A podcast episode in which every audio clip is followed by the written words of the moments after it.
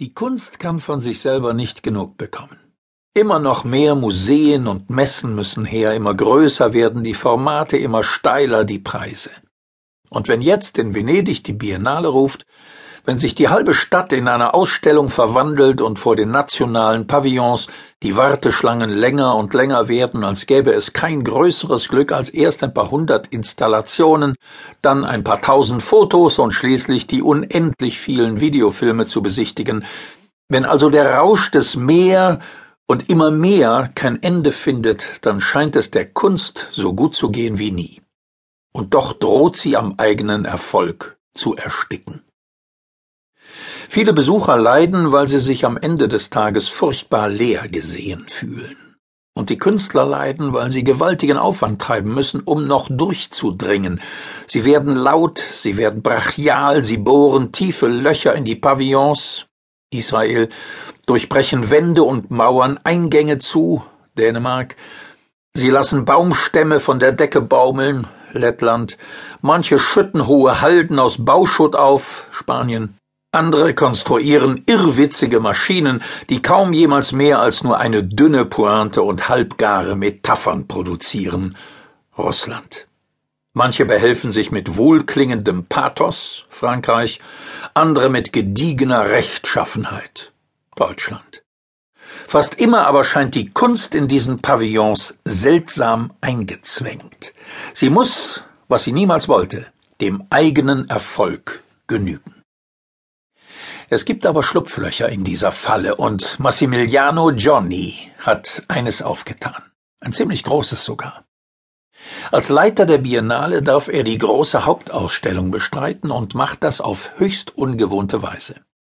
Er verzichtet auf fast alle großen Künstlernamen, verzichtet auf vieles Junge und Neue, verzichtet auch auf große politische Botschaften und also auf alles, was eine Biennale üblicherweise aufzubieten hat.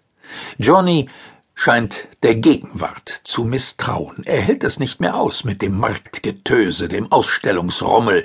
Er will, dass die Kunst wesentlich wird. Seine Biennale möchte die Moden und Stile überwinden. Sie sucht nach universellen Werten, verschütteten Kräften, nach dem, was die Kunst überzeitlich macht. Und weil es sich Johnny nicht zu einfach machen will, verfolgt er gleich zwei Stränge auf einmal, den der Vernunft in den langen Hallen des Arsenale, wo er die ordnungsstiftende Macht der Bilder befragt, und den der Nichtvernunft im labyrinthischen Hauptpavillon, wo die Imagination ihre irrlichternde Energie entfaltet. Seine Biennale ist ein enzyklopädischer Palast, so heißt auch ihr Titel. Vor allem aber ist sie eine Kathedrale der Phantasten. Sie vereint, was sonst auf Distanz bleibt, das Aufgeklärte und das Verrückte. Denn das eine, so Johnnys Verdacht, steckt immer im anderen. Gleich zu Beginn erzählt er von dem Traum eines italienischen Auswanderers, eigentlich ein Tischler, der aber in seiner neuen Heimat Pennsylvania einen welt- und geschichtsumgreifenden Plan ersinnt. Alles, was je gewusst und erfunden wurde, vom Faustkeil bis zur Mondrakete, in einem einzigen Museum zu versammeln.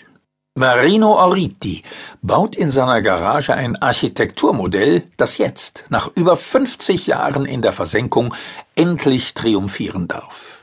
Der Form nach eine gigantische Hochzeitstorte, dem Anspruch nach ein Weltwunder, vor allem aber ein babelhaftes Zeichen der Vergeblichkeit. Denn rasch war der Traum begraben, Auriti vergessen, nur die Hoffnung, der Mensch könne doch noch irgendwann die Übersicht gewinnen, könne mit seiner Systematik die Welt durchdringen, diese irrational rationale Hoffnung blieb. Wie so etwas aussieht, illustriert Johnny mit Fotoserien von Bergen, Vögeln, Bäumen und auch von lauter aberwitzigen Frisuren schwarzer Frauen.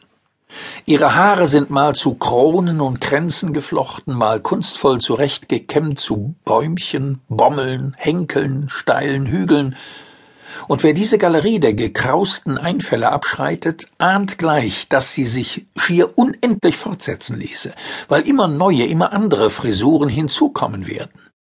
Die Bilder geben sich objektiv. Sie dokumentieren, systematisieren. Sie ermöglichen einen Vergleich, der mit Worten kaum möglich wäre. Aber an sein Ende wird dieses Ordnungswollen nicht kommen. Und so